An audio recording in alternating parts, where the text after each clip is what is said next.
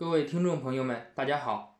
我今天讲述的主要主题是保研需要进行哪些准备。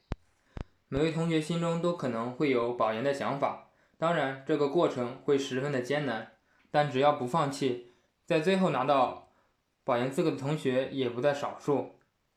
保研名额的最终确定主要依赖于学习成绩排名、英语四六级、其他的竞赛获奖、论文发表。和授权专利等加分状况。每年各个学校和各个学院都会公布保研的申请细则，所以各位同学都可以有针对性的查阅近三年来本学院的选拔要求，去了解本学院对保研生的要求是什么。知道了他们的要求之后，就可以有针对性的去准备。以某大学为例，它除了要求不能有挂科记录之外，还要求了必修课绩点在专业排名前百分之三十，而且必须通过英语四级，英语专业则必须通过英语专业四级等。参照了这些条件呢，我们就可以有意识的去准备，确定的努力的方向。如果你的四六级没有通过，那就抓紧时间报名，尽快的通过英语四六级。而已经通过六级的同学，就可以刷分，刷分到一定的程度之后。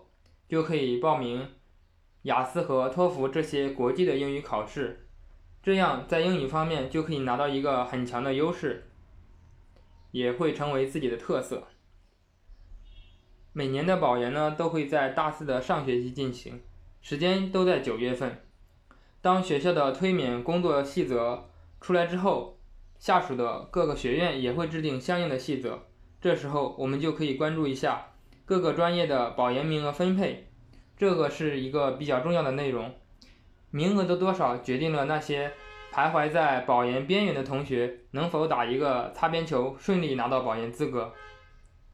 OK，到现在总结一下，本讲的核心要点是查阅学校和学院官网前三年有关保研工作的通知，特别是保研名额的分配，因为每年的名额都会有一些浮动。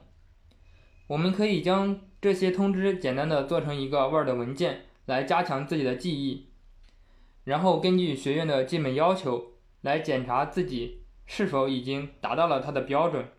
如果还没有达到标准，就需要我们去努力了。感谢大家的收听，我们下讲再见。如果你有任何疑问的话，可以在评论区留言，看到之后我会尽快的解答。谢谢大家。